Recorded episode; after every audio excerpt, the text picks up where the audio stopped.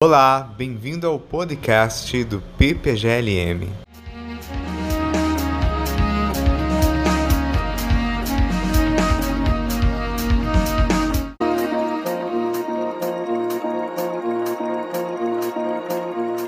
No episódio de hoje, vamos conversar com Jean-Pierre Caron, doutor em Filosofia pela Universidade de Paris 8, em cotutela com a Universidade de São Paulo. Atualmente, professor do Departamento de Filosofia na Universidade Federal do Rio de Janeiro.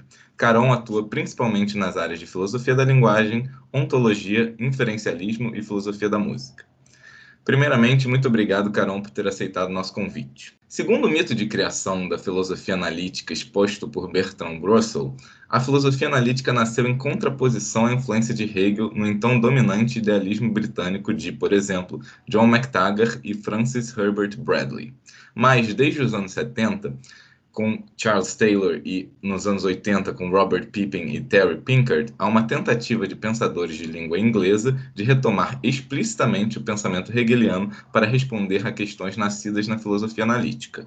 Como você enxerga a às vezes conturbada relação da filosofia analítica com a história da filosofia?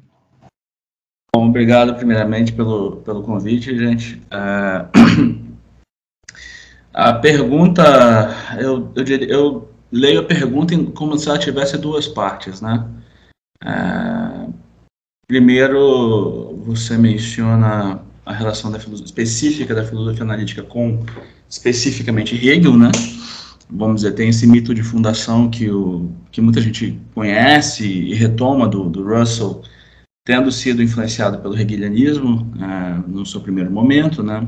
Pelo chamado idealismo britânico ali, pelo Bradley e tal ele tem um, ele acorda de seu sono hegeliano no momento que entra em contato com a lógica freguiana né? é, e, e, rompe então com o idealismo britânico, né? Então tem esse mito de fundação, né? É, então assim a filosofia analítica tem muito é, parte dela ainda, né? Sustenta muito essa oposição com relação à filosofia continental, particularmente com a influência do hegelianismo na mesma. É quase como se pudéssemos tomar é, filosofia continental e, vamos dizer, herança hegeliana como se fosse a mesma coisa, né, dentro dessa, desse, dessa maneira de, de, de pensar a história da filosofia. E é uma maneira analítica de pensar a história da filosofia. Né? A filosofia continental é uma criação analítica, né? É, para se desvencilhar do que ocorria no continente. Né? Não só é, em função da, da rejeição né, da herança hegeliana, como a rejeição do heideggerianismo, alguns elementos da fenomenologia, etc., ali em meados do século XX. Né. Então você tem esse mito fundador assim da filosofia analítica, né, como sendo aquela que vai desenvolver, né, o aparato da lógica contemporânea a partir de Frege, em contraposição a essa continuidade de alguns dos elementos ali do que ocorria no século XIX no continente, é, no contexto do que veio se chamar filosofia continental, né. Então isso é uma primeira primeira questão a qual você faz referência, e que é, eu acho que é isso que gera uma, uma, uma surpresa, né, quando a gente é, conhece os autores ali da, que trabalham no contexto da própria filosofia analítica, como diz a pergunta ali, particularmente a partir dos anos 70, né, mas a gente pode pegar o próprio Wilfred Sellers, né, que não é um hegeliano exatamente, né, o status do Sellers como hegeliano é, é, um, é complicado, porque no, no e Filosofia da Mente ele faz um elogio ali, velado ao, ao, Hegel, né, como inimigo do dado, que é o programa do Sellers, né, o programa de crítica ao mito do dado. Então ele toma ali, ostensivamente, Hegel como um antecessor, né. É, ao mesmo tempo, se você ler Science and Metaphysics, o trabalho justamente posterior do Sellers, é, mais importante ali, posterior do, ao o Empiricism and Philosophy of Mind, né? É, ele tem uma relação mais ambígua, ele acha que Hegel criou muita confusão onde Kant estaria, teria estado no caminho correto. Né? É, mas assim, é, desde os anos 70 você cita Taylor, Pippin, Pinkard, que são comentadores do, do Hegel, né? que vem um pouco na esteira disso, né? de, um, de uma retomada da dimensão, vamos dizer, social. Né? Particularmente é assim que na filosofia analítica isso começou a ser recuperar né, essa dimensão social da socialidade da linguagem, da socialidade do, das atribuições semânticas, né, por aí vai. A necessidade do, do elemento social, comunitário. Né? Aí você, eu estou oscilando um pouco no vocabulário, porque tem vários também modelos para se pensar como se dá essa é, determinação social é, da linguagem nesses vários autores, né? Alguns são mais formais, outros são mais, vamos dizer, substanciais, né? Por aí vai. E essa seria a primeira, primeira parte da pergunta, né? Essa, essa relação complicada que eu acho que vai introduzir, não vou né, explicar exatamente toda essa história agora aqui, uma, é uma questão historiográfica enorme, assim, que vale a pena é, livros inteiros com relação a isso. Eu cito o, o, livro do Paul Redding, né, que tenta justamente fazer um pouco é, dessa, dessa história, muito embora o Redding fique um pouco mais ali, acaba voltando muito para o Kant, para o Hegel, até Aristóteles, né, para conseguir fazer sentido dessa retomada do hegelianismo na filosofia analítica. E a segunda parte da pergunta que eu tinha falado, é, é né, que, tal como eu a leio, é, é, é, o final, quando você diz, é a conturbada relação da filosofia analítica com a história da filosofia em geral. Também é uma, talvez está no bojo um pouco da, dessa, desse mito fundador do, do Russell, né, de que a filosofia analítica, em algum sentido, tinha encontrado, ou teria encontrado, um aparato é, que a permitiria solucionar os problemas que os filósofos históricos não conseguiram solucionar. Né? Existe um pouco essa, é, esse arquétipo russelliano, russelliano, não russelliano, né? russelliano, de filósofo analítico nesse sentido, que vai tentar trabalhar a filosofia a partir de problemas, não a partir de autores, né? Então, é, vão declarar-se filósofos em, em, primeira pessoa, né? E, e, e tentar é, aplicar esses problemas num, num, um aparato que era então muito novo, né? A história, a história da recepção de Frege é uma outra história especial, né? Porque muito pouca gente leu Frege na época em que Frege estava escrevendo. E Frege foi sendo canonizado muito ao longo do tempo, muito devagar, né? Mas então havia essa descoberta dessa mina que pouca gente conhecia na, no aparato freguiano, né, e, e, e suas corruptelas depois, seus, seus desenvolvimentos no, no Russell, Whitehead, no Wittgenstein, no Círculo de Viena e por aí vai. Né? Então, isso gera uma atitude né, com relação à história da filosofia que, de, de, de ruptura. Né? É, é, hesitando um pouco de dizer que a filosofia continental talvez não tenha essa atitude, né? Porque efetivamente quando você vai olhar para os autores da filosofia continental, a história da filosofia aparece como, como algo muito importante, né, e tudo mais, mas ao mesmo tempo você tem figuras como Nietzsche, né, você tem figuras também que se declaram em ruptura, né, é, com, com pelo menos algum tipo, um certo tipo de filosofia tradicional. É, mas enfim, por isso eu só estou dando voz, tornando explícita a minha hesitação em dizer isso, né, mas na filosofia analítica tem claramente esse, esse gesto inicial de ruptura, né, como se haviam, haviam encontrado uma maneira de tratar problemas que era inédita, que, a qual não, não, não se tinha tido acesso, e uma esperança né, em resolver efetivamente esses problemas, os problemas filosóficos. Então a, a relação vem daí, né? Vem, dessa, vem desse programa inicial, né? E que coloca uma, uma relação tensa, efetivamente, com a história da filosofia, como alguma coisa que foi um, uma história de um grande erro, num certo sentido, né? A ser corrigido pela, pelo novo formalismo que estava é, disponível. E, e Hegel é um caso especial disso, né? Conforme eu tinha, eu tinha comentado, com, com relação à primeira parte da pergunta. E vale aqui também mencionar mais uma vez o outro nome que eu falei que né, já, já mencionei com algum destaque, que é o do Sellers, que é uma exceção né, nesse, nesse processo todo da filosofia analítica, é um filósofo que valoriza muito a história da filosofia. Né? Uh, talvez porque tem um dado biográfico importante, que ele tem, teve uma parte da sua educação filosófica na França, né? Uh, onde talvez ele tenha, tenha tido esse, esse gosto maior, esse interesse maior pela história da filosofia, por revisitar é, com o aparato né, contemporâneo ao qual ele tinha acesso já, mas as soluções históricas às quais uh, alguns autores teriam chegado aos problemas, né? particularmente Kant. Né? O Sellers ele, ele, é reputado como responsável, vamos dizer, em, num segundo grau por essa, esse ressurgimento do hegelianismo, né, porque também não é um autor que é, banisse Hegel né, do seu, é, do seu repertório, mas principalmente Kant, né, principalmente kantiano. Né, eu acho que os, os hegelianos, muita gente vai efetivamente fazer o corte ali e dizer que o Hegel analítico, além dos autores que você cita, Taylor, Pippin, Pinker, que são mais comentadores de Hegel, né, mas assim, a, a, aplicação, vamos dizer, em primeira pessoa de elementos hegelianos, desculpa, minha gata está miando aqui, a aplicação em primeira pessoa é, de elementos hegelianos a uma filosofia própria, né, a gente poderia dizer que dentro da escola de Pittsburgh não começa diretamente com Sellers, começa mais com, com Brandon e, e McDowell. Né? Enfim, acho que seria isso que eu teria a dizer sobre sobre isso a princípio. Né?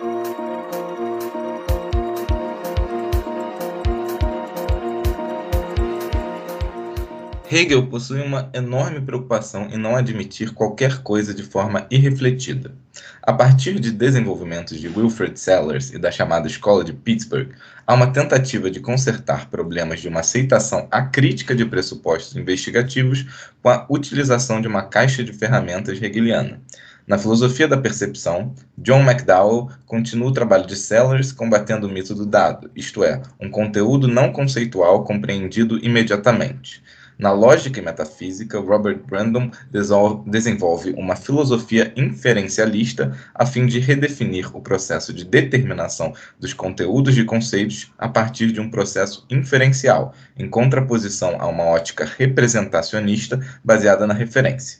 Como compreender, em termos contemporâneos, o caminho que uma investigação racional deve percorrer sem pressupor qualquer objeto ou a validade de qualquer regra? Bom, é, sem pressupor qualquer objeto a validade de qualquer regra, é, é uma é uma exigência hercúlea, né? É, isso é incerto para mim que é, que efetivamente não se, não se pressuponha nada. Né? Isso, isso para mim não, não, é, não é evidente.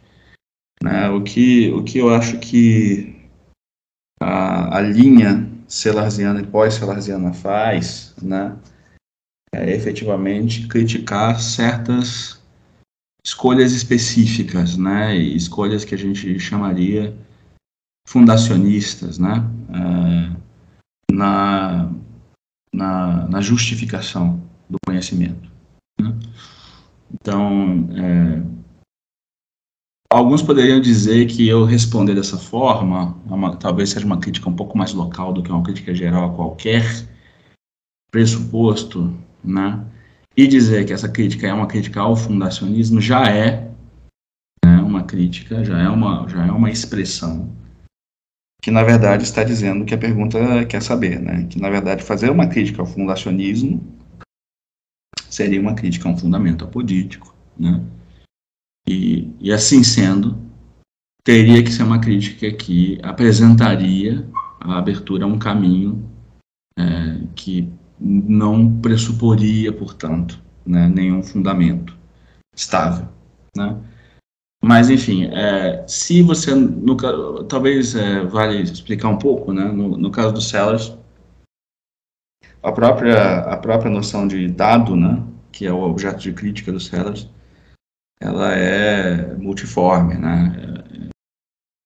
Não é tão simples é, encontrar um conceito que seja o conceito do dado, né? Ou que seja o candidato ao dado sempre em todos os escritos dos Sellers, né? É,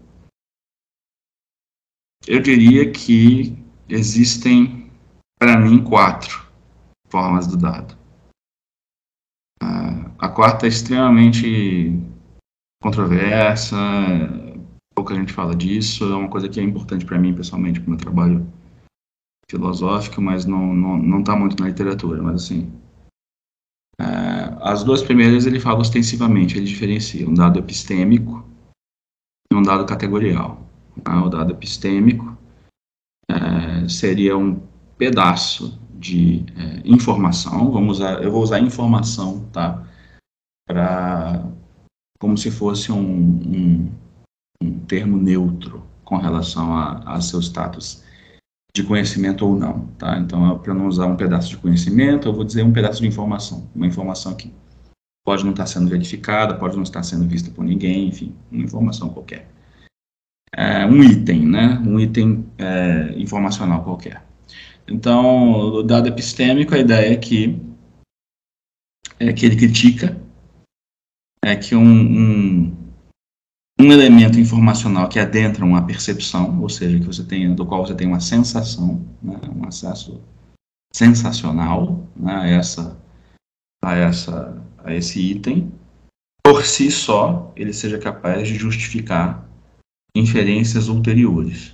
Isso é estranho para quem não está familiarizado com o vocabulário salesiano, porque de saída parece que é o caso, parece que não há problema nenhum com isso, né? É, se eu vejo um determinado item, hum, sei lá, se eu vejo meu gato que estava aqui enchendo o nosso saco agora há pouco, espirrar é um item, vamos dizer, perceptual, eu posso concluir a partir desse item perceptual, dessa informação, que o gato está gripado, por exemplo. Né? Então, como assim, né? É, você não poderia é, tirar inferências ou justificar, começar a sua cadeia de justificações a partir de um, de um item de sensação. Né? Bom, o problema é que eu ver o gato espirrar não é um item de pura sensação, é um item já conceitualizado. Né? Eu tenho um conceito de gato, tenho um conceito de espirrar, que já é bastante é, desenvolvido, né? que pressupõe a ideia de que está doente, está com resfriado, está com gripe, ou seja, quando eu falo assim, é, eu estou mostrando que a posse de um determinado conceito implica na posse de outros conceitos. Né? Então, se eu digo espirrou, e espirrou é muito específico, acho que foi um exemplo até bastante feliz, porque ele é muito específico, né? ele implica necessariamente ou gripe, ou resfriado, ou doença de algum tipo, isso é espirrar, nesse sentido, né? quando um animal espirra ou uma pessoa espirra. Então, a posse desse conceito não existe sem outros conceitos. Né? É, então é isso que é inferencial, né, que está tá sendo mencionado na pergunta. Né? Então, um conceito, então, vai estar tá definido por sua relação com outros conceitos. Né? Ele, ele, para a sua para a definição né, do, do seu, da sua, é, do seu conteúdo semântico, né? É, você precisa rastrear a relação desses conceitos, definição explícita, né, no caso a explicitação desse conteúdo semântico, você precisaria rastrear as relações inferenciais que esse conceito tem com outros conceitos. Mas uh, o problema aqui, e que o John McDowell é, coloca muito bem, é que você corre o risco de ficar preso né, numa espécie de espaço é, enclausurado, completamente fechado de conceitos, referindo-se a conceitos e determinando outros conceitos. Né? Então, como é que essa, essa rede de conceitos assim constituída é, tem relação com alguma coisa que estaria fora, alguma coisa que estaria na experiência, que adviria da experiência, né? É, essa é a questão central do John McDowell, lá no Mind and World. Né? Então, ele, ele monta o argumento dele como uma, uma divisão, uma, uma antinomia, vamos dizer, entre uma posição que ele vai chamar uma espécie de coerentismo, né, onde os conceitos determinam-se uns aos outros e você tem uma rede fechada, né, e o dado, justamente. O que, que é o dado, tanto para o McDowell quanto para o Sellers, nesse sentido, Estou falando aqui do dado epistêmico. O dado, então, é esse item que não é um conceito. Ele é um, um impacto sobre os nossos sentidos. E, de alguma forma, esse impacto sobre os nossos sentidos, que não teria, por si só, status conceitual, ele deveria ser capaz de justificar inferências. Mas, se ele não tem status conceitual nenhum, ele não tem como justificar inferência. Né? Então, você tem um problema aí da mediação entre um, um, um item sensível e o item conceitual, que é o grande problema do dado. Né? Então, quando o Sellers faz a crítica ao dado epistêmico, ele faz a crítica, por exemplo, a filosofias como a de Schlick, Moritz Schlick, como alguns dos, alguns dos filósofos ali do momento do Círculo de Viena, ou do próprio Russell, né, que vai sustentar, por exemplo, sense data, né, dados dos sentidos como sendo Ah, aí é discutível se essa montagem é fundacionista ou não, você tem uma, uma discussão mais, é, mais é, fina para se, se ter respeito disso. Mas né, nesses exemplos, de toda forma, você tem uma camada de experiências evidentes, indubitáveis, acessíveis como um dado, efetivamente, ao sujeito, né? E, e a partir dessa camada indubitável, você, que você deveria é, é, constituir, então, toda a rede conceitual que é, daria conta da experiência como um todo, né? É, isso é criticado pelo Sellers. Né? O Sellers diz esse item puramente sensível ele não pode justificar. Ele não tem como justificar ah, outros itens, né? porque ele tem que juntar duas. Isso aqui é uma formulação do, do William de Vries, né? Ele teria que, que ele teria que juntar duas propriedades incompatíveis, né? Ele teria que ser epistemicamente eficaz Quer dizer, ele epistemicamente eficaz no sentido de que ele é capaz de ser um item que inicia uma cadeia justificatória. Né? Não uma cadeia causal. Uma cadeia causal é claro que, claro que inicia. Você tem um, um contato perceptual com alguma coisa, ele causa alguma coisa no organismo que tem um contato perceptual, mas justamente a cadeia causal não é a cadeia justificatória. Então, uh, o item o, o dado teria que ser epistemicamente eficaz, no sentido de ser capaz de justificar coisas, e ao mesmo tempo ser, ser é, epistemicamente segregado. Quer dizer, ele, ele não pode. Você não pode chegar a ele por meio de uma inferência anterior. Ele tem que ser um dado que vem de fora. Então, bom, ele tem que ser uma novidade que vem de fora, ou seja, não vem de dentro já da cadeia das, das justificações às quais você tem acesso, e ele tem que ser ao mesmo tempo é, epistemicamente eficaz. Então, para o Sellers não é possível é, você ter isso. É, então, isso seria a forma do dado epistêmico. Né? É, ele é um pouco mais sutil, ele é um pouco difícil de, de, de, se assegurar dela, né? mas, enfim, os ouvintes podem procurar lá no Empirismo e Filosofia da Mente, particularmente a parte que tem a, a tríade inconsistente, né? que é bastante famosa onde isso é desenvolvido. Né? Bom, outro, outra forma do dado que o Salas menciona explicitamente é o dado categorial. Algumas pessoas acham que é a mesma coisa, né? Outra, aí também existe uma discussão a respeito, mas é, o, o, dado categorial aparece é, em vários textos, mas assim, um dos, um dos bons lugares onde ele aparece é no, na, Carlos Lecture, né, um dos últimos, um dos últimos textos importantes assim, do Celas já nos anos 80,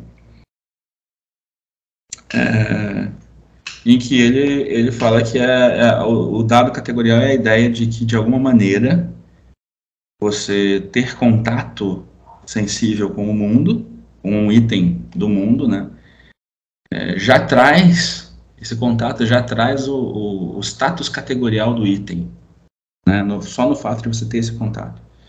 Ele usa essa imagem dizendo que é como se a estrutura categorial do mundo se imprimisse à mente, tal como um selo se imprime é, na cera.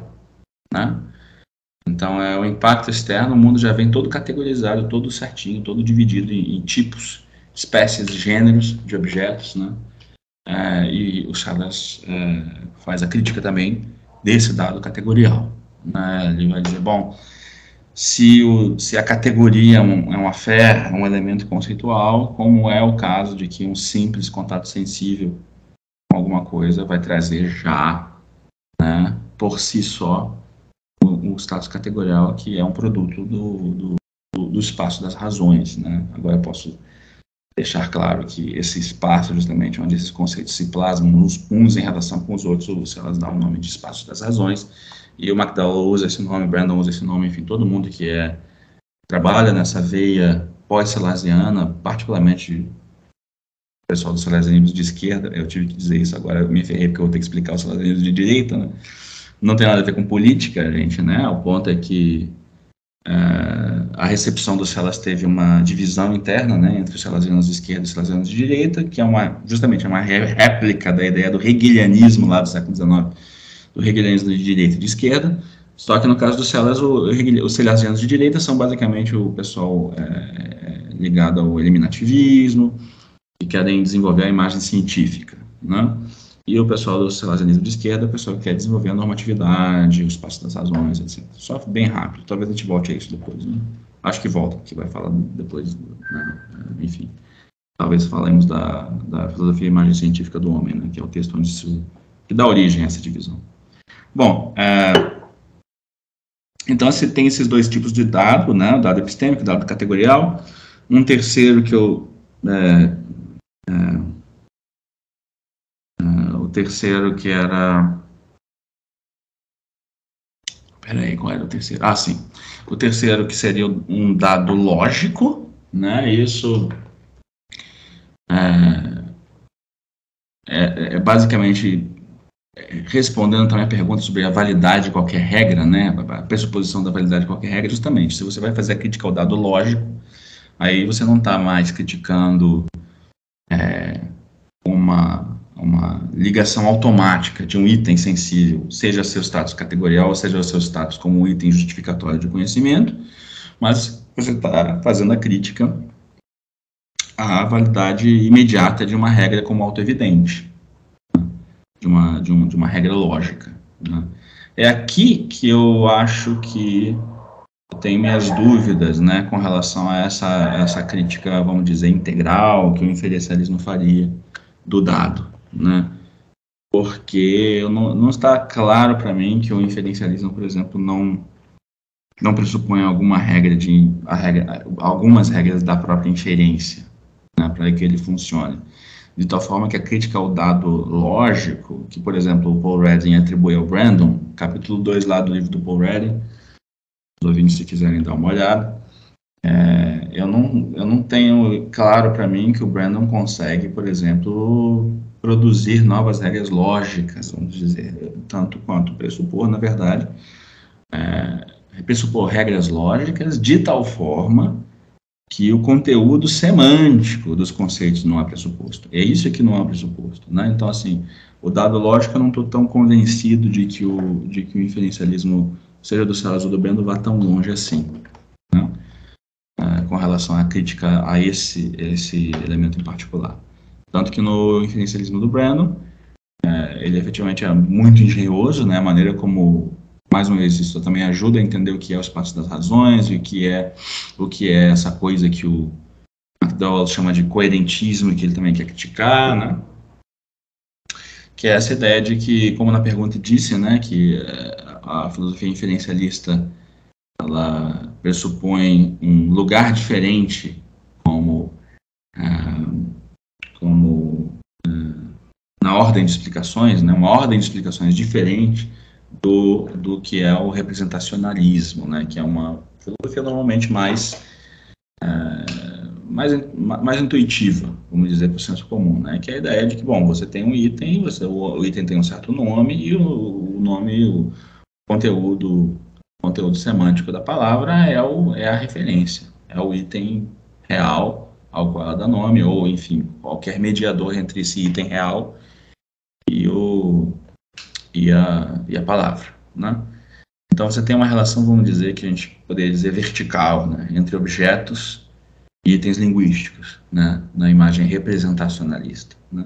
Na imagem inferencialista é a relação horizontal entre conceitos que vai produzindo a malha aonde cai né, a referência, por assim dizer, usando uma, uma certa metáfora, uma certa imagem para falar disso.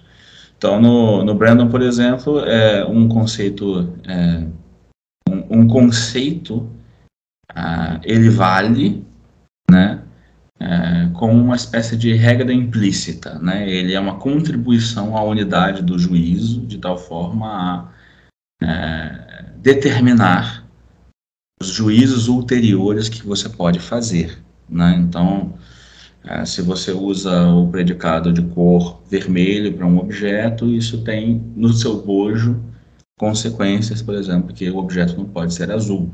Né?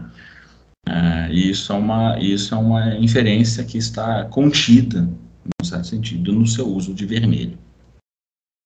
Agora, a ordem de justificativa disso é invertida com relação é, por exemplo, a ordem aristotélica, de que é porque essa propriedade não está instanciada num objeto e ela não pode estar instanciada no mesmo objeto. Não, o Brandon, ten, o Brandon é, monta esse, esse processo de determinação a partir da linguagem lá própria. Então, ele vai chamar de incompatibilidade material, as incompatibilidades que resultam do, do, do, uso de termos singulares. E o, o significado desses termos singulares é produto do uso. Né? Brennan subscreve a tese wittgensteiniana do significado ao uso. Agora, tô ficando, tá ficando complicada a explicação, mas uh, basicamente seria uh, que uh, a incompatibilidade material não é tanto diretamente um produto de como os objetos se apresentam no mundo, mas de, do que nós temos que fazer uma vez que nós emitimos juízo. Então, para o Brandon, um juízo é um comprometimento, um comprometimento. Quando você diz, ah, o objeto é vermelho, você se compromete, ato contínuo, com a ideia de que o objeto é vermelho. E se comprometer com isso é se comprometer com o que se segue disso e não se comprometer com o que isso impede, é, é, com, com juízos que, isso, que esse juízo impede, com os quais ele, ele é incompatível. É claro que tem uma série de, de, de questões é, filosóficas abertas aí, como é que você então inverte a ordem de explicação e que, e que contribuição efetivamente tem o objeto nessa determinação das incompatibilidades materiais, né? enfim, tem uma série de questões que a gente vai ter que ficar três horas aqui, são cursos inteiros, né? É, mas, enfim, a ideia básica é, é essa, né? Então, inferencialista por quê? Porque é o caminho de determinação da determinação conceitual, é a inferência da qual esses conceitos participam e você as verifica, você consegue inspecionar essas inferências ao inspecionar os juízos é, dos quais esses termos singulares são componentes, né? E esses juízos codificam, portanto, é, os, os comprometimentos nos quais os conceitos estão enredados. Aí alguém poderia dizer, mas isso é muito determinado, né, ao mesmo tempo. Como, como, como é que pode ser que o cara tira a referência do jogo para depois ter uma rede tão determinada. Mas a graça do inferencialismo, uma parte da graça do inferencialismo, é o fato justamente de que você não sabe tudo o que se segue dos conceitos que você usa. Isso eu acho que é um componente essencial. E que é um componente que, que é bastante hegeliano. Né? Como é como assim você não sabe? Bom, você sabe alguma coisa. Você não necessariamente sabe, aliás, tipicamente você não sabe tudo que se segue de um determinado conceito.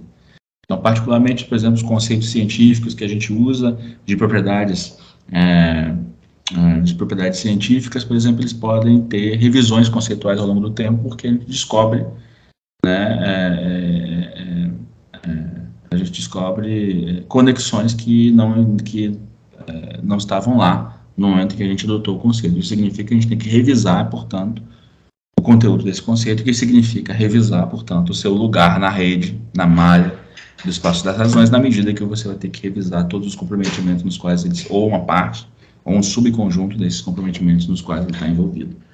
Então, seria mais ou menos essa a ideia do Brandon.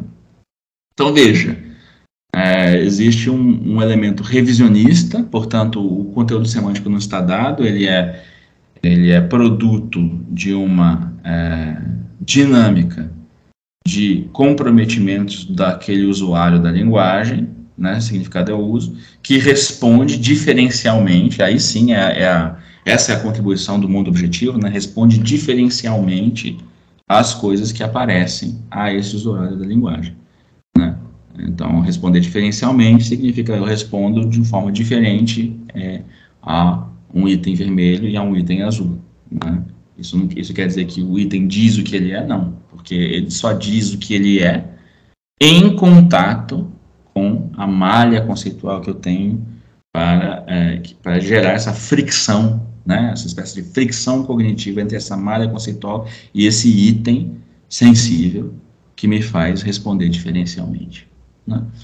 É, então você vê que tem um elemento revisionista do conteúdo semântico, o diferencialismo do Brennan, por exemplo, mas assim, dizer que é uma crítica do dado lógico, eu tenho minhas dúvidas, porque, por exemplo, a incompatibilidade material pressupõe o princípio da não contradição. E aí, é, estou para ver um, um processo inferencialista que chegue ao ponto de dizer que a incompatibilidade material é, é inválida. O problema é que isso talvez invalidaria todo o processo inferencialista. Então, assim, bom, esse é um problema em aberto. E o quarto dado que eu ia falar, que é uma coisa muito mais específica, assim, muito, muito pouca gente diz, que é uma coisa que eu extraio do comentário do De Vries ao, Sellers, tem um pouco dessa, conectando com essa ideia da, do elemento revisionista, né, que também está no Sellers, muito forte, talvez até mais forte do que no Breno, o Sellers tem essa duplicidade entre a imagem manifesta e a imagem científica que eu tinha mencionado antes, né? É, isso fica intuitivo com o que eu acabei de falar, no certo sentido, porque se você trabalha com essas malhas conceituais, né, está sempre enredado numa malha conceitual que, que vai ser os passos das razões, isso, isso traz no seu bojo, um, vamos dizer, um estado da arte dos conceitos, né, quer dizer, os conceitos eles estão determinados, a constelação conceitual está determinada de uma certa maneira, num certo momento, é, que ela é revisável né? Porque, como eu disse, você não sabe tudo, não sabe tudo que se segue de tudo, né? Então, você, ao descobrir novas conexões inferenciais, você é forçado a revisar os seus conceitos. Ou se elas têm um, um, uma, uma, essa relação entre imagem manifesta e imagem científica, é uma, uma, uma, vamos dizer, uma conexão, é uma passarela especialmente radical nessa revisão, né? Que ele entende a imagem manifesta como essa auto compreensão do ser humano, né, que é uma autocompreensão histórica, isso é muito hegeliano também da parte dos Sellers, é uma autocompreensão histórica do ser humano, que entende-se a si próprio como racional, autodeterminado, etc. Então, no, no Filosofia Mais Científica do Homem, ele diferencia bem, ele conta essa história. Né? É, e a imagem científica seria essa, essa outra ontologia, vamos dizer, que não é uma ontologia de pessoas e objetos molares individualizados, mas uma ontologia de forças, campos, micropartículas que vai surgindo né, à medida em que a gente vai fazendo ciência, né? Então a ideia, a história que ele quer contar é dessa, vamos dizer, desse, desse furo na imagem manifesta que vai, vai aparecendo, vai apresentando uma ontologia, é, eu estou chamando de ontologia, né, vamos dizer, um, conceitos fundamentais, né, que organizam uh, os objetos dos quais temos experiência, uh, ele vai organizar, vai produzindo essa imagem, essa ontologia concorrente, né. Concorrente por quê? Porque, bom, nessa ontologia você não tem pessoas, você não tem objetos molares, você vai ter essas outras categorias. Né? E aí o Salas vai dizer, você poderia, você poderia né, trabalhar com uma espécie de deflacionismo, uma espécie de instrumentalismo científico que supor que essas entidades científicas são meros auxiliares às, às predições científicas, etc. Mas o Sellers toma como um, um, sintoma forte de que a imagem científica é verdadeira é o fato justamente de você ter uma maior capacidade preditiva com a imagem científica do que com a imagem manifesta. Então, assim, isso é um exemplo é, desse, desse elemento revisável né, é, que existe é, nesse tipo de ordem de explicação. Que o inferencialismo é basicamente uma ordem de explicação. Né? Você inverte a ordem de explicação, a referência ainda tem uma contribuição, mas você começa a fazer a explicação por meio do, do ato de uso de conceitos né, de forma justificada. Né? E, e eu queria chegar então no quarto dado que eu acho quarta forma do dado que eu acho interessante é que a maneira como o Sellers vai trabalhar então essa essa imagem científica nesse sentido, ele tem, tem no seu bojo um pouco esse problema, né? Quando ele quando ele critica o instrumentalismo na filosofia da ciência, é um pouco dessa maneira, porque o instrumentalista para ele ele está reificando uma uma escala de acesso específica né, aos objetos, enquanto que o, o realista científico que ele Sellers é ele vai dizer, bom, eu posso, por exemplo, postular entidades como átomos, moléculas, coisas que eu não vejo. Essas entidades têm poder explicativo. Mas uma vez que eu começo a usar nas equações e começo a usar nas minhas predições, eu começo a me treinar para ver as coisas nos termos de átomos e moléculas. Então, o que eu estou chamando aqui de quarta forma do dado, que pouca gente menciona, é essa forma, vamos dizer, escalar. Né? Você, você consegue, você, você, você assigna o objeto enquanto tal uma, uma propriedade que seria, na verdade, do framework que você está usando. Então, se você está no business, né, no negócio da revisão conceitual, isso seria inválido, seria uma forma de recaída no dado. Né? Então, no caso dos sellers, essas, esses outros vocabulários, eles têm, vamos dizer, a prova de sua eficácia na capacidade preditiva, tudo bem, isso não tem nada a ver com o treinamento dos seus veres como, mas por causa dessa eficácia preditiva, você começa ou o cientista, pelo menos, começa a se uh, treinar em ver as coisas nos termos daquelas entidades. Ao fazer isso, acho que é justificado dizer, não, você está vendo o átomo. Claro, você, você vê com auxílio de instrumentos, você vê com auxílio de é, aparato científico, mas você está vendo as coisas em termos de átomo. Né? Então, é, você já consegue olhar tabela numérica e saber onde é que está a partícula, o que, que está acontecendo. Né? Então, isso é uma espécie de, de treinamento do ver como, né? ver como essa categoria wittgensteiniana, né? que você vê algo como algo. Ver algo, assim a gente tem um impacto sensível, um pouco a forma do, do dado, né? do dado epistêmico, você tem só um impacto sensível. E aí o dado epistêmico vai atribuir esse impacto sensível, ele já vir categorizado, ele já, vir, ele já ser, uh, ele já ser um item justificatório. Essa é a crítica. Mas o, o, impacto sensível, claro que existe, é um ver. E o ver como, né, é o ver conceitualizado. Né? Quer dizer, você vê algo como algo. Você não vê um item singular, vocabulário aristotélico, mas você vê um item particular. Quer dizer, ele já, é, já vem categorizado com uma categoria que é historicamente constituída e revisável, né?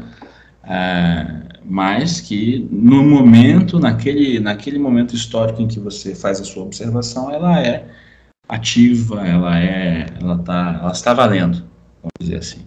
Né?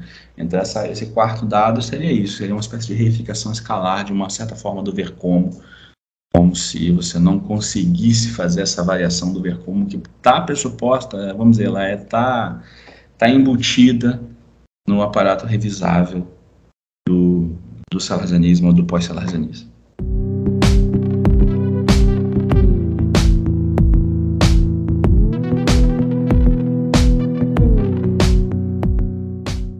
Perfeito, Caron. Como Hegel, Sellers enxergava a filosofia como uma empreitada ampla. No começo do seu artigo Filosofia e a Imagem Científica do Homem, Sellers afirma que, abro aspas, o objetivo da filosofia abstratamente formulado é entender como as coisas, no sentido mais amplo possível do termo, se articulam, no sentido mais amplo possível do termo. Por coisas no mais amplo sentido possível, eu incluo itens tão radicalmente diferentes como não apenas repolhos e reis, mas números e deveres, possibilidades estados de dedo, experiência estética e morte. Fecho aspas. Carol, em um contexto cada vez mais marcado pela hiperespecialização, como nós podemos pensar a filosofia nesses termos? É, eu acho que a pergunta é muito boa, vindo de onde eu terminei a outra, né, no certo sentido, porque, como eu estava falando, desses é, treinamentos dos veres como, né, eles vão captando objetos de, de tipos diferentes que são postulados pelo aparato conceitual que nós temos, né, e, e com os quais nós nos treinamos a captar essas, esses conteúdos sensíveis aos quais é, respondemos diferencialmente né? Sendo a primeira, primeira possibilidade de resposta, seria assim, como fazer a filosofia nesse sentido, vamos dizer, a parte da sua pergunta tem a ver com é, incluir itens radicalmente diferentes, né? Bom, tem itens extremamente diferentes, como, por exemplo, uma pessoa e um átomo, né? São itens radicalmente diferentes. Né? Até porque pessoa não é exatamente um conceito puramente empírico. Essa é um pouco a ideia das células, né? Pessoa é um conceito do, do espaço das razões, é porque tratamos pessoas como itens com certas capacidades que atribuímos, portanto, eles têm, ele tem também, está enredado em certas é, é, possíveis inferências é que você tem uma pessoa. Um átomo é um item postulado, ao qual, você, o qual, o qual não corresponde a um, a, um, a um conteúdo sensível imediato, mas a um conteúdo sensível mediado por um aparato científico, né? É, mas que eventualmente ao qual você pode é, treinar o seu ver como e efetivamente incluir na sua, vamos dizer, na sua imagem científica, como de fato foi incluído, né? e, e pensar nos termos desses objetos. Né? Então, esse processo revisatório, né, revisável, de, de, de uso revisável dos conceitos, ele, ele tem essa capacidade de abranger né, esse, essa infinidade de diferentes objetos. Né? Isso é um, um primeiro ponto. Então, assim, o, o, e o segundo ponto que tem a ver também com essa, com essa, vamos dizer, com esse, essa vocação é, que você compara com Hegel, essa vocação, vamos dizer, universal né, da filosofia, é, é justamente um empuxo do próprio espaço das razões. Né? Então, eu diria duas coisas assim, que são dois, dois componentes do, do Sellers. Né? Um é esse elemento revisável, que faz com que você defina sempre objetos diferentes, então não há, um, não há objeto a fortiori que, que estaria completamente fora do campo do conceitualizável? Bom, em primeiro lugar, porque nenhum objeto é ele próprio um conceito. Né? Eles são, eles são é, in, é, é, interiorizados na malha conceitual na, na medida em que né, a fricção explicativa existe entre objeto e conceito. Isso o Celas, né? McDowell tem uma solução um pouco diferente. Né? Até eventualmente, uh, se vocês quiserem comentar. Mas uh, uh, onde eu estava? É, então você tem um, de um lado isso, essa capacidade revis, revisante, autorrevisante, né, do aparato conceitual, que é bastante hegeliano, acho que ficou claro pela explicação anterior como hum, tem uma dimensão histórica importante, né, dessa, dessa codeterminação dos conceitos que você vai usando e que vai definindo, vai definindo objetos, né. É, então a história ajuda né, a, a, introjeção da história na lógica celarziana, por assim dizer, é um, vamos dizer, é, é um elemento hegeliano forte do Celas e do inferencialismo em geral. Que é essa temporalização dos frameworks permite justamente, é, subespécie eterna, né, pensar que o framework tem efetivamente uma amplitude mais universal, porque uma ideia de que é, não há nada a priori fora da capacidade de conceitualização. Então, o primeiro, o primeiro componente seria esse. O segundo componente que eu tinha mencionado e estava começando a desenvolver é a própria composição do espaço das razões. Né? O espaço das razões, então, tal como eu vinha explicando na, na outra pergunta, na outra resposta, ele é uma estratégia holista né, de explicação da, da determinação conceitual. Você não tem é, a soma de um conceito com outro conceito e com outro conceito e a partir daí você chega ao todo. Não, você só tem um conceito porque você tem o todo. Isso é uma maneira um pouco simplificada de dizer. O Sellers fala uma coisa um pouco mais um pouco mais específica que é não, você não tem como entrar na linguagem com, com o espaço das razões totalmente constituído, efetivamente. Isso não tem como. Você não tem como. Você não nasce sem linguagem um belo dia, pum, você está completamente no espaço das razões, né? Como se fosse uma, uma totalidade numérica completa que aparece na sua cabeça do nada. Também não é isso. Mas o que o Celeste fala que é um pouco mais fino é você não tem, você não adquire um conceito um por um. Você adquire um conceito porque você já tem vários conceitos. Não, a aquisição conceitual não é um por um. É a aquisição de um é a aquisição de uma mudança qualitativa de um conjunto de inputs sensíveis perceptuais para um conjunto de relações entre esses inputs perceptuais que torna, esses, torna essa, essas relações, é, vamos dizer, conceituais. Né? Então, assim, essa estratégia holística de explicação, no entanto, né, quer dizer, no final das contas, no limite, né, se, um, se um conceito aqui é, é, ele é codeterminado pela, pelas suas relações inferenciais, todas, todas as relações inferenciais e relações de compatibilidade, portanto, e de incompatibilidade material com os conceitos. ele é um nódulo numa rede, né? Ah, algumas pessoas podem comparar o Web of Belief do Quine também, né? Ah, enfim, você tem um, essa é uma imagem recorrente, um certo momento da filosofia analítica, né? É, então, é, essa essa estratégia holística traz no seu bojo né, esse empuxo na direção de, um, de uma certa imagem da razão em geral, né? É, e aí, é, esse seria um outro elemento que aponta na direção, né? Os, os dois elementos, tanto a relação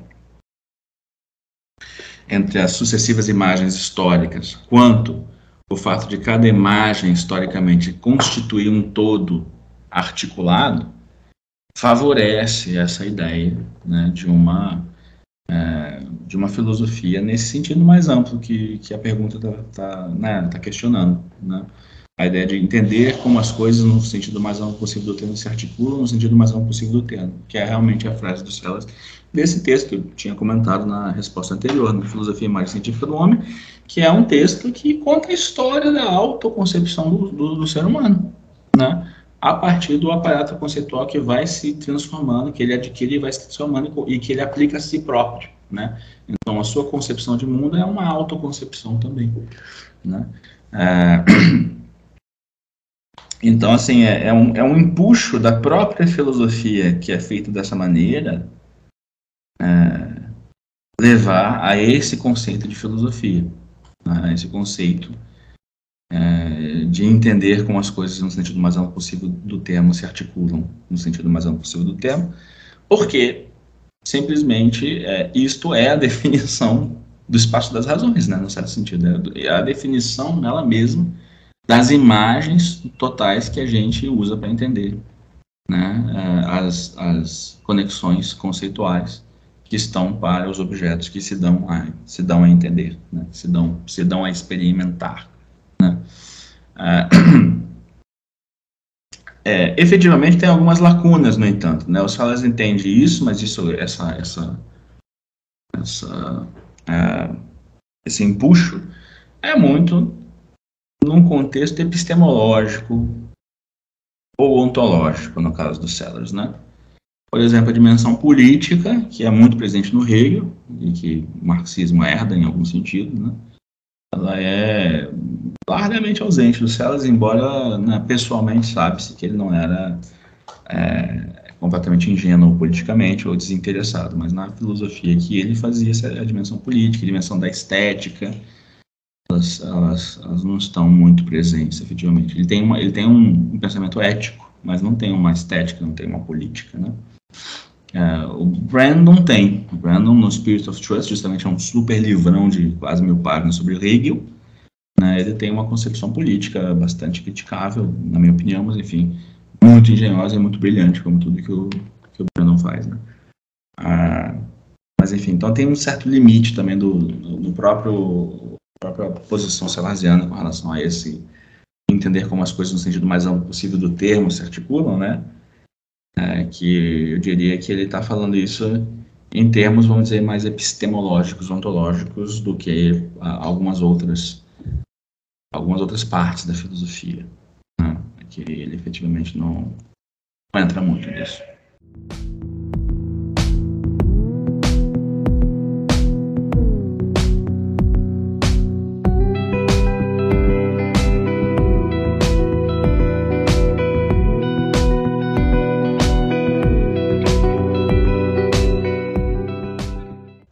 Obrigado pela resposta, Caron. Seguindo o tema da pergunta anterior, como podemos compreender a dimensão política presente no pensamento filosófico? Nesse sentido, Hegel pode ser visto como crítico de outro pressuposto investigativo dominante, o individualismo metodológico. É possível isolar as investigações metafísicas, éticas ou de filosofia da ciência em suas dimensões descritivas e normativas? É, é a pergunta sobre a é, dimensão política, né, e ao mesmo tempo ela pergunta sobre a separação da dimensão descritiva e da normativa, né. Eu tendo a ler a, a pergunta como versando sobre, em algum sentido, a política como normativa, né? Porque, vamos dizer, tipicamente nós entenderíamos a metafísica, a, a filosofia da ciência, a epistemologia, etc., como realmente descritiva em algum sentido. Mas, justamente, no caso do inferencialismo, não tem essa separação.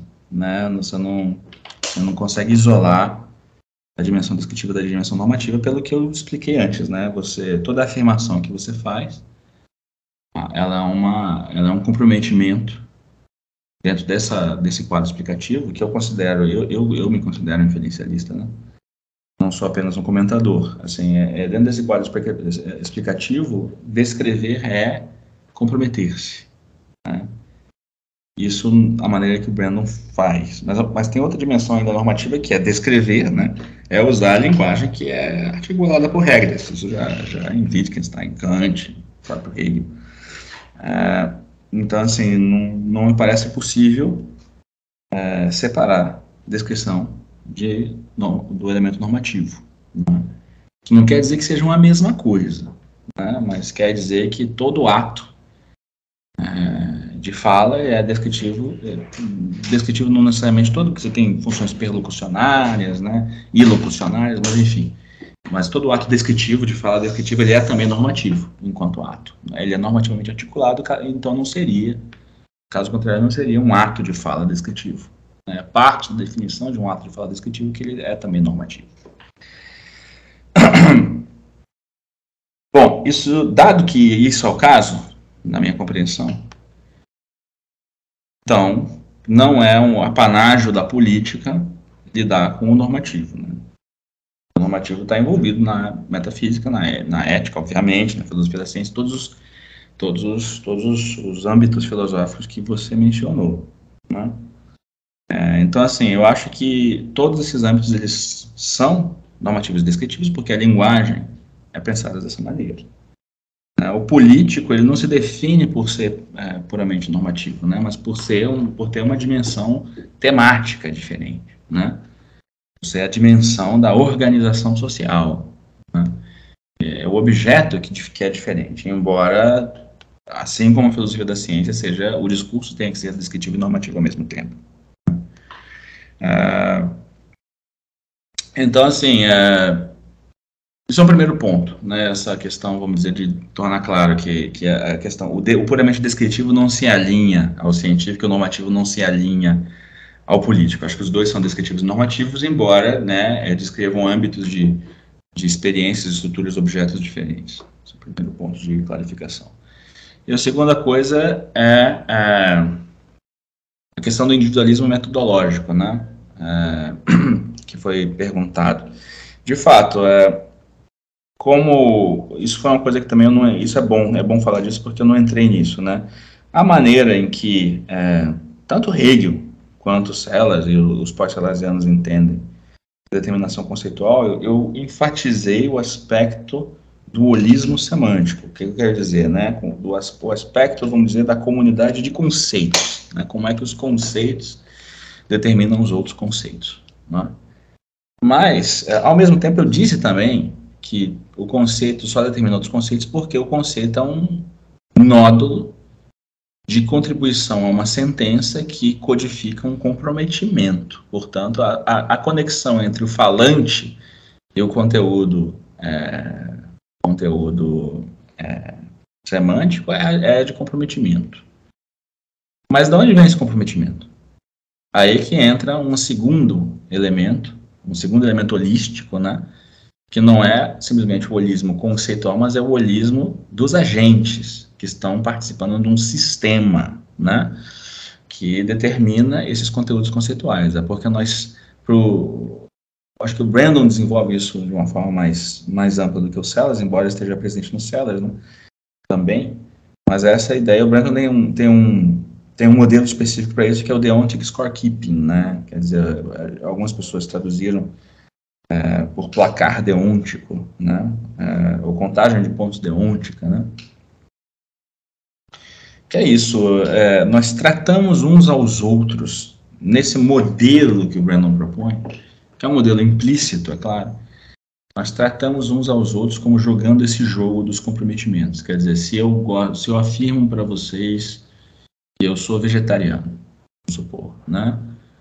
É, ou se vocês me veem, não preciso nem afirmar, pode ser uma coisa um pouco mais implícita, pode ser uma, uma conclusão que vocês assumem porque me veem recusar carne e, sempre optar, me, me, viram várias vezes em festas, em coisas assim, e eu sempre, eu sempre optei por é, alimentos é, é, vegetais e tal, e recusei carne. Tudo bem, aí você diz, ah, o Jean é vegetariano.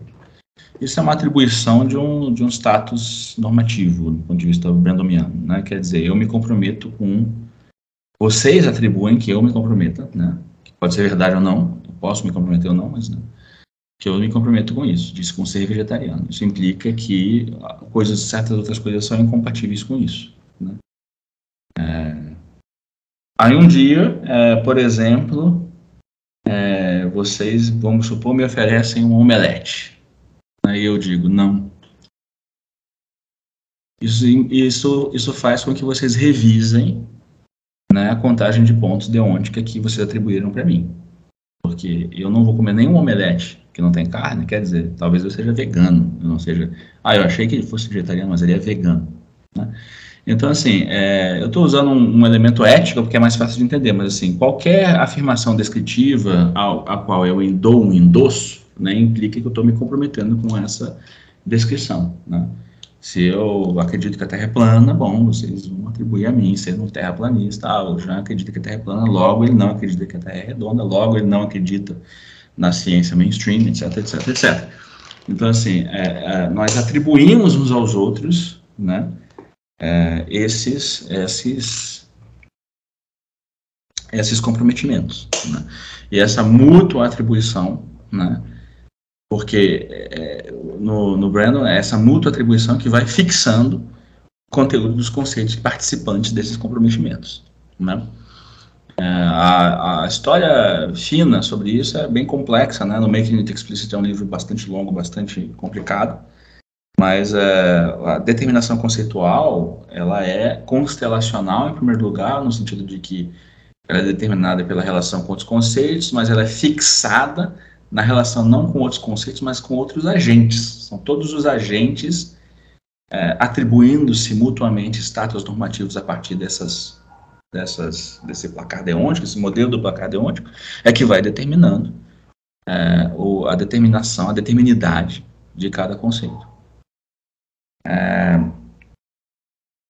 então, é, é, é, então, nesse sentido, né, você tem claramente uma, uma limitação do individualismo metodológico, né, conforme a pergunta fez, de dar conta nessa imagem, né, da determinação conceitual. E no Hegel se dá a mesma coisa, né? No Hegel se dá a mesma coisa. No Hegel, é, o Hegel, se você segue, por exemplo, a fenomenologia do espírito, né? Eu posso voltar a, coisa que a gente falou no início, inclusive, da sessão, né?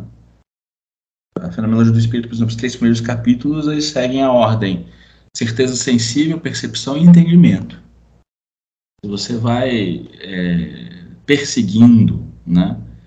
A, a forma como Hegel vai contando essa história, que, por exemplo, na, ter, na certeza sensível é o conteúdo sensível que você aponta. Né? Então, esse é o candidato para sua certeza. Não, eu tenho certeza das coisas porque eu estou presente aqui diante de um conteúdo sensível.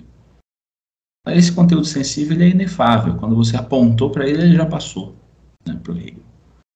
Ele não, não tem determinidade, não tem estabilidade ele é derrotado, ele, ele, ele, é, ele, ele falha em ser um conteúdo estável para sua referência. E é nisso que ele passa, ele se torna a percepção. Né? No capítulo seguinte, a percepção já não é mais a, o, o, singular objeto de um indexical né, da certeza sensível. A percepção é um, é um, é um, é um é, this such, como se fala em inglês, né? É um, é um, é algo de um determinado tipo, ou seja, começa a entrar, justamente, é Hegel performa aí a crítica ao dado, né? Começa a entrar uma determinação conceitual na medida em que, bom, não, não basta o conteúdo sensível, por ser puramente evanescente. Então você precisa ter uma, um conteúdo mais rico para conseguir é, ter determinidade, né? ser, ser aquilo que o conteúdo é. Né? Efetivamente, a percepção revela-se, então, eventualmente limitada, porque ela não dá conta da conexão entre os objetos assim percebidos. Aí você precisa de alguma coisa que conecte esses objetos, que ela não dá conta disso. E aí esquemas que é, esquemas do entendimento né, passam a ser operantes na medida que a percepção é, é derrotada na sua suficiência. Né? Então, quando você vai para o entendimento, você está falando de é, esquemas, algo parecido com as imagens do Celas, né? esquemas de organização dos objetos. Né? Só que o entendimento é limitado para o Hegel, né? porque o entendimento ele, ele tem a sua própria forma do dado. Quando você. Eu estou aqui comentando a fenomenologia do espírito, mas quando você vai para a ciência da lógica, onde isso é mais e mais claro ainda, o entendimento ele é muito elogiado ali, é, um, é, um, é, uma, é, é um, um, elemento absolutamente essencial para o Hegel, mas ele é muito limitado, ele é criticado, e a crítica que o Hegel faz é do ponto de vista da razão. Então ele joga razão contra entendimento, porque o entendimento ele é uma visão, isso que eu estava dizendo antes, ele tem o seu próprio dado, o seu próprio tipo de dado, né? porque o entendimento ele, ele, ele capta as relações entre os objetos enquanto dados numa gramática da finitude, de um objeto fora do outro. Né? E então ele perde de vista a dimensão de como essas, essas identidades que comparecem ao entendimento, elas na verdade também são plasmadas pelas identidades umas das outras, na figura da contradição, né? E aí contradição é um enorme problema para o... É, voltando ao nosso termo inicial, né, é um enorme problema para a recepção analítica do Hegel, né? Porque qual é o sentido de contradição, efetivamente, que o Hegel está usando, né? não é o da negação externa, negação sentencial, né? O copo d'água está e não está em cima da mesa ao mesmo tempo. Não, no Hegel isso também, pro, também para o Hegel isso não é, não é válido, né? É, um, um, melhor porta de entrada, eu diria, para entender a contradição e entender a razão do Hegel é a, a negação a negação do predicado aristotélico, né? A negação do termo. Quer dizer, a ideia de que aí parece um pouco com a incompatibilidade material do Brandon, né? Como eu falei, né? Você tem azul e vermelho, e eles não podem ser, não podem ser, estar no mesmo lugar ao mesmo tempo. Isso é porque o conceito de azul é não vermelho, o conceito de vermelho é não azul, né?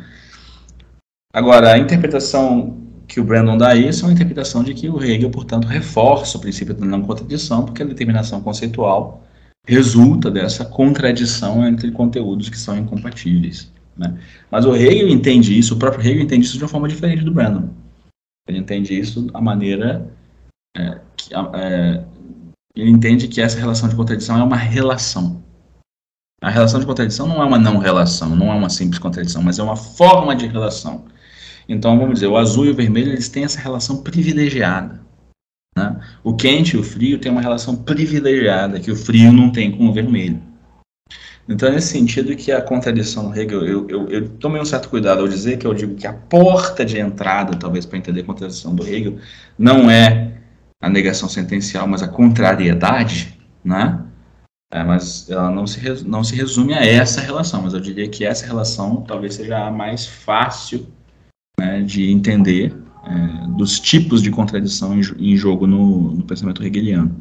Então, assim, só para só seguir um pouco, uma vez chegado ali na dimensão do entendimento, que é essa gramática de partes, extra-partes, mas, no entanto, já foi mais longe do que, obviamente, a sensitiva, mais longe do que a percepção, e no entendimento você tem esses objetos dados, ele começa a entrar numa dimensão intersubjetiva, na própria fenomenologia do espírito. Né? Você chega à dialética do senhor do escravo, que coloca o problema do reconhecimento. Né? Então, para sair desse aspecto é, do entendimento, você precisa de alguma coisa a mais que permita é, verificar um certo tipo de dependência entre os conceitos do entendimento que estão dentro de uma gramática revisável, e para isso você precisa de outras pessoas, você precisa de outros agentes, você precisa da socialidade, né?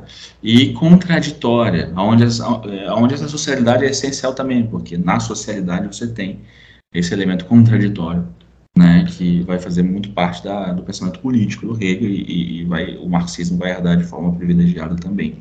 Né?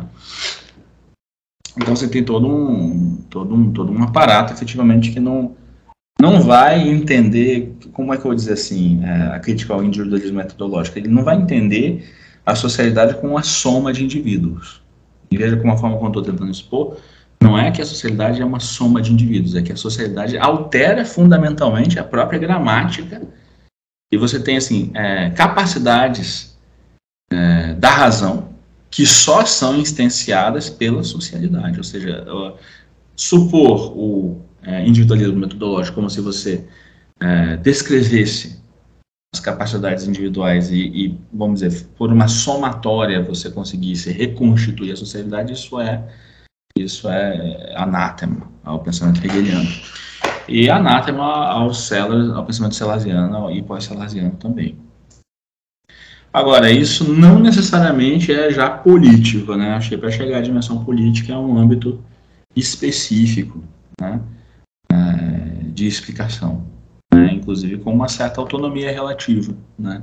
Com relação à investigação epistemológica, à investigação ontológica, pelo menos a minha posição é essa. Né? Não acho que não acho que você resolva a política na sua ontologia. É claro que a sua ontologia ou a sua epistemologia, ela pode, vamos dizer, constranger a sua política, né? Você não vai você talvez não possa sustentar certas políticas se você é um crítico do individualismo metodológico mas isso não significa que a política é determinada por, um, por uma solução metodológica a um problema epistemológico, inteiramente determinada, né? mas talvez constranja a política que você pode, pode assumir.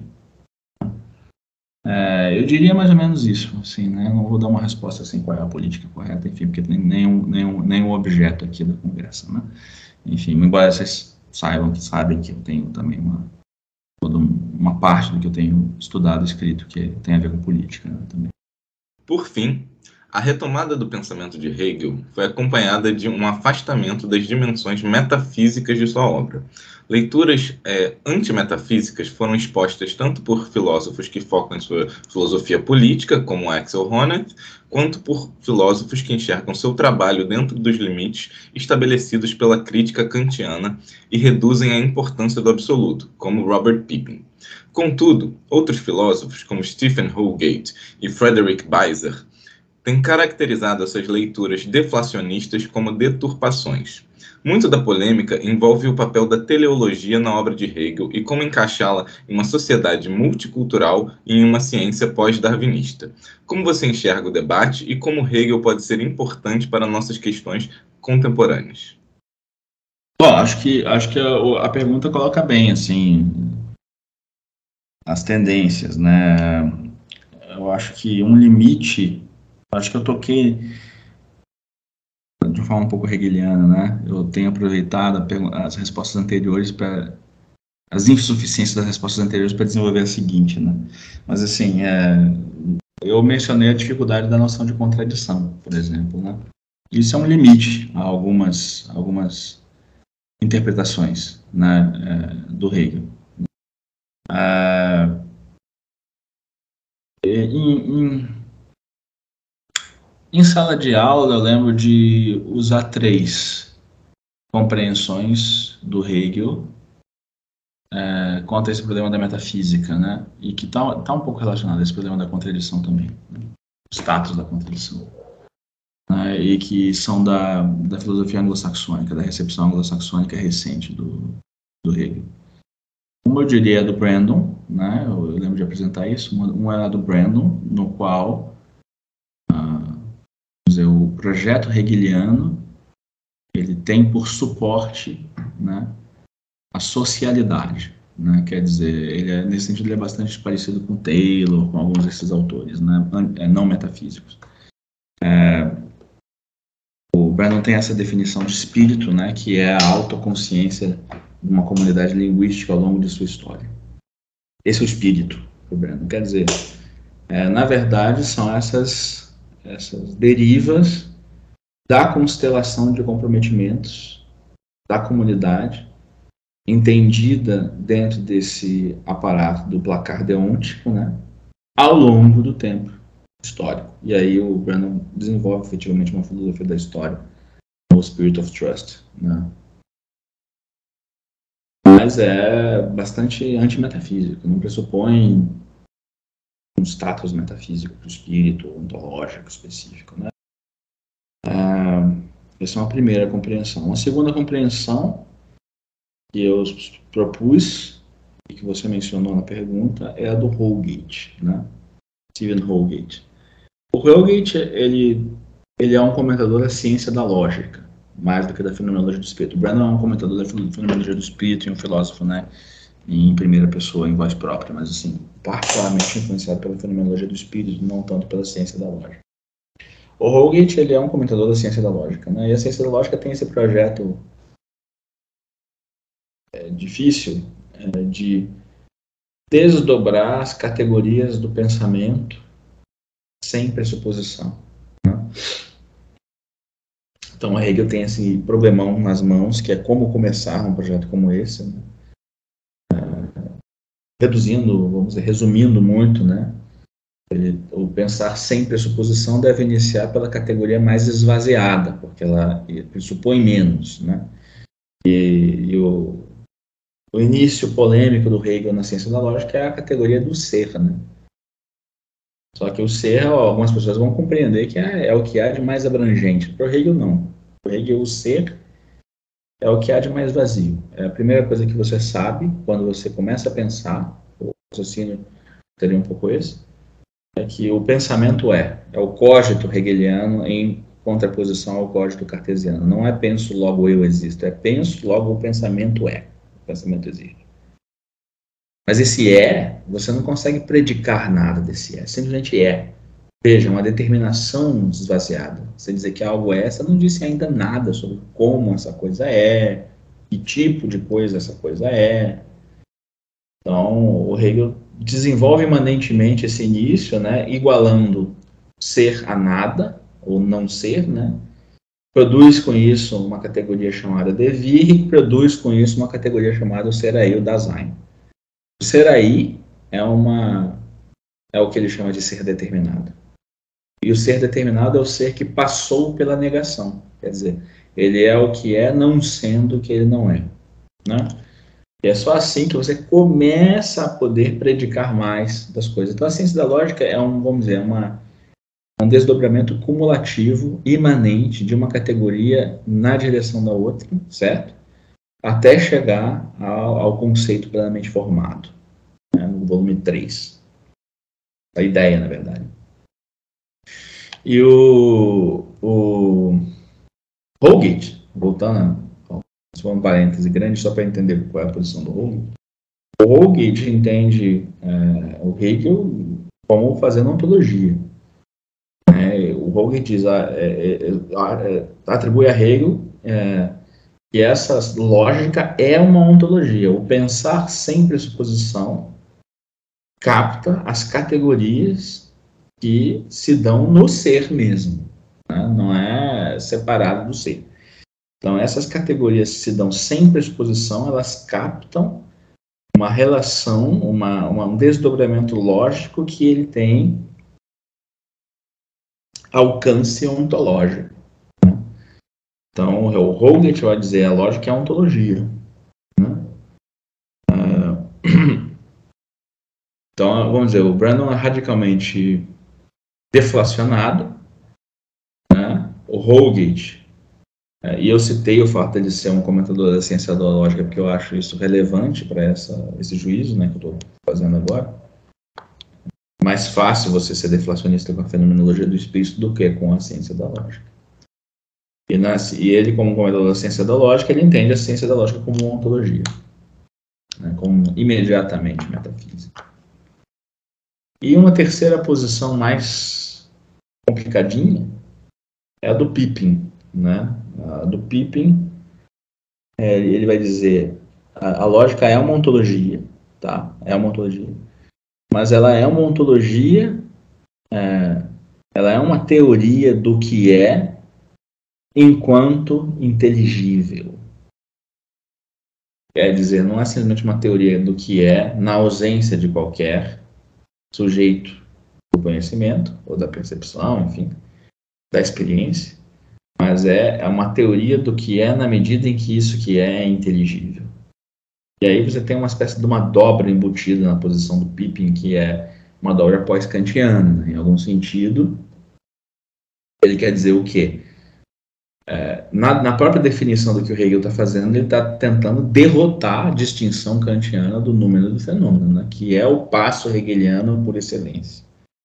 Quando ele diz é o que é na medida que é inteligível, ele, você, poderia dizer, você poderia supor, ah, então ele está de volta no Kant. E, e eu não interpreto assim. Então eu interpreto da seguinte maneira: se é inteligível desta forma, existe algo no próprio objeto que se presta a essa inteligibilidade desta forma.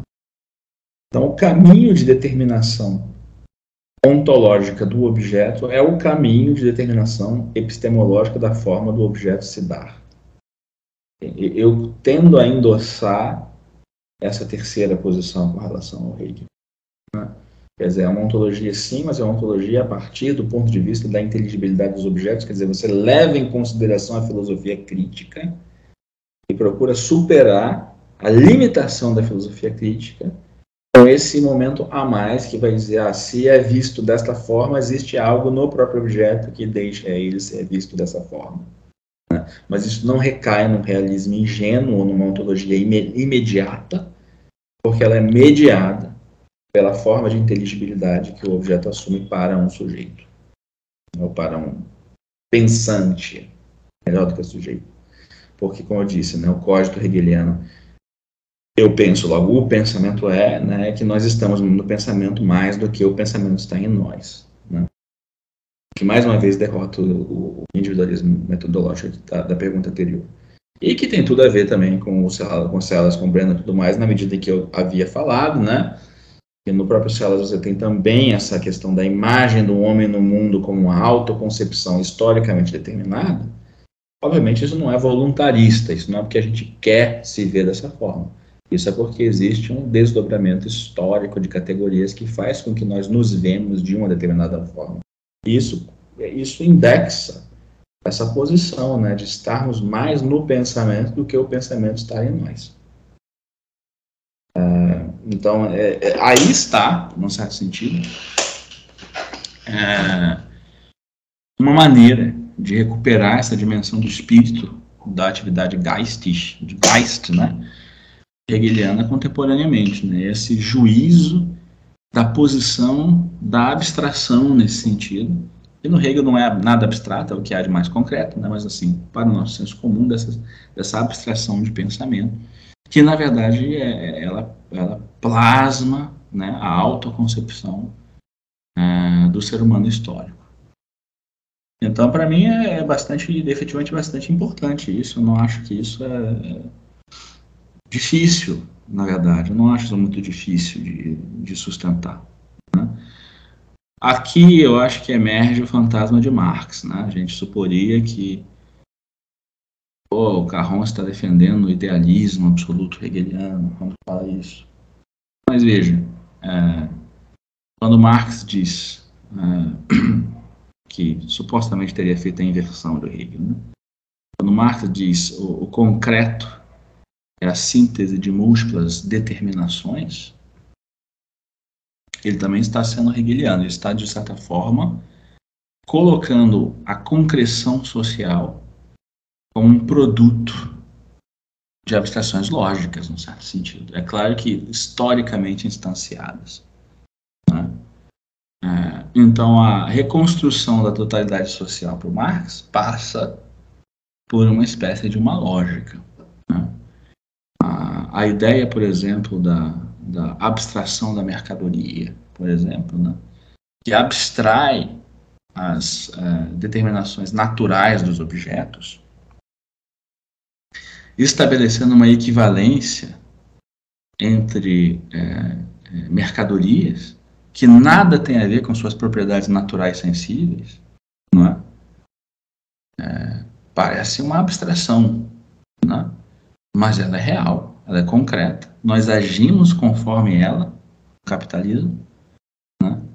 É, nós reforçamos recursivamente, para usar a, a, imagem do Brandon, né? a gente recursivamente reforça a participação nessa, nessa atividade de troca de mercadorias que estabelece uma equivalência na forma do dinheiro, que adquire é, é, independência, por exemplo, na financiarização.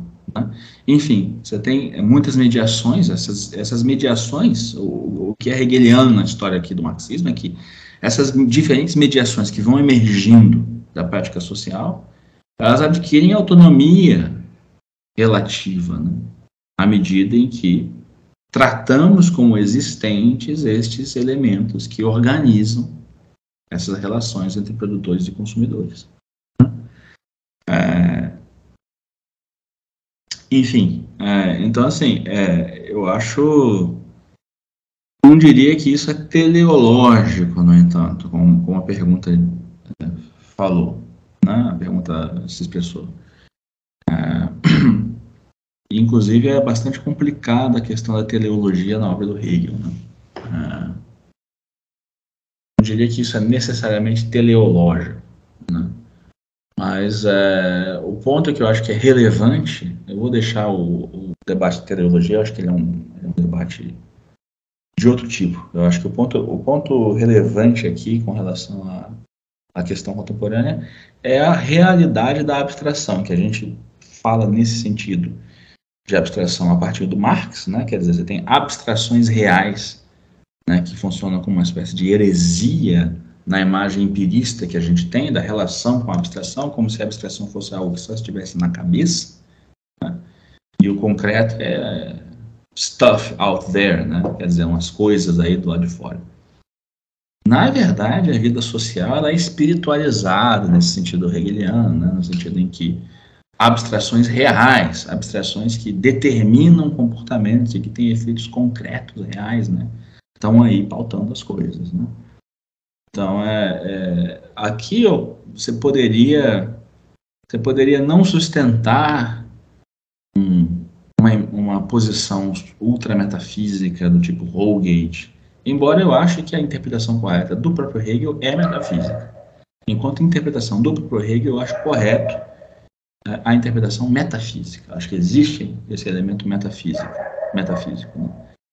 Mas é, a pergunta também está perguntando, tá, tá, tá, versa sobre as nossas questões contemporâneas e a atualização desse pensamento. Bom, a minha maneira né, de, de, de pensar essa atividade geistig, ela tem várias é, várias subcategorias e subníveis, por exemplo, nossos comprometimentos doxásticos, como o Brandon fala, isso é, isso é um elemento é, geistig, mas também as abstrações reais que aparecem em decorrência da nossa prática social, que não necessariamente são tematizadas imediatamente enquanto tais, também fazem parte né, dessa, dessa concreção, ah, vamos dizer, quase sensível, suprassensível, como, diz, como, como disse o Marx.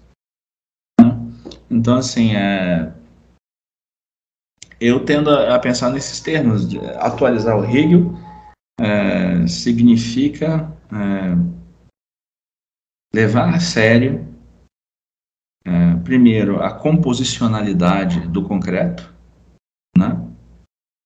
E a realidade do abstrato. E eu acho que dá para fazer isso sem é, sustentar uma metafísica teísta, algo nesse sentido. Então não é nem Brandon, nem Holgate. Pippin tem alguma coisa, né, ele tem um caminho para isso, mas ele também não chega a essa questão da abstração real. Então, assim, enfim, é, assim eu diria, né, é, qual é a importância desse debate com as questões contemporâneas, porque eu acho que a questão da forma social é absolutamente central as questões contemporâneas, as, as determinações de forma. Né?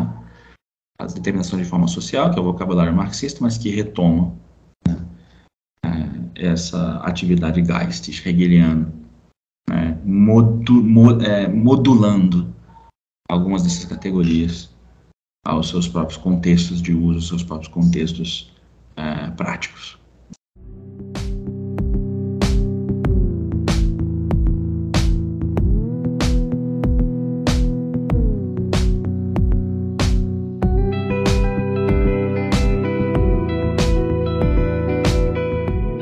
Agradecemos ao professor Caron pela ótima entrevista e também agradecemos a você que nos ouviu pela sua audiência. Pedimos que compartilhe esse episódio com os amigos e nos acompanhe na, nas redes sociais. Assim você ficará por dentro de todas as nossas atividades e eventos. E claro, continue acompanhando os próximos episódios do podcast do PPGLM.